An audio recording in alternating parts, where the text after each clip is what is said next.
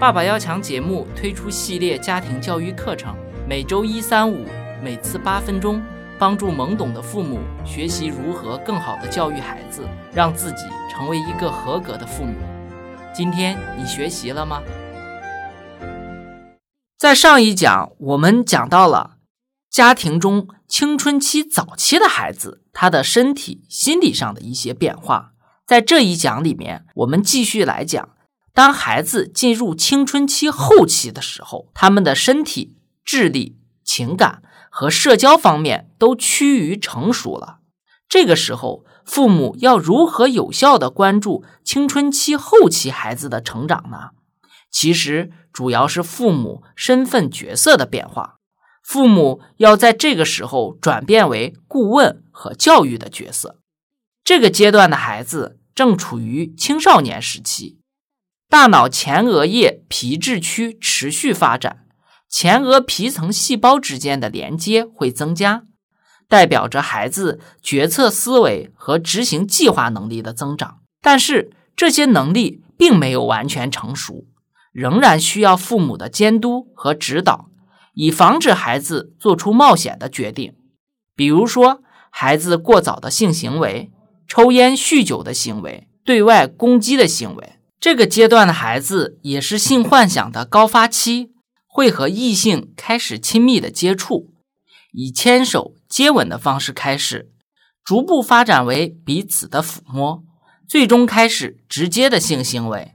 但是，由于孩子缺少性健康和安全的意识，一方面怀孕事件层出不穷，另一方面性传染疾病也趋于低龄化。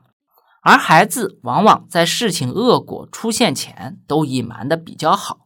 所以更需要父母主动的提供给孩子安全健康的异性相处知识分享，不要给孩子太多的压力，倾听孩子在处理性心理问题时的苦恼，帮助他们及早的疏导和解决。这个阶段的孩子注意力、记忆力、抽象推理能力。组织能力发展的都很大，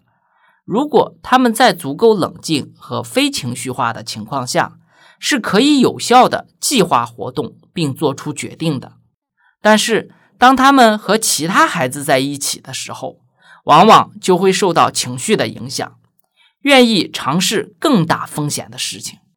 所以，父母要在日常和孩子相处中多培养孩子的自信心。引导孩子在群体活动中依赖自己的判断，而不是别人的劝诱。当这个阶段的孩子面对外部压力的时候，他们仍然信赖父母是自己最后的安全堡垒。他们渴望与父母顺畅的沟通，他们希望父母给自己独立的空间。但是如果经常在和父母交流中受挫，他们就会形成不安全。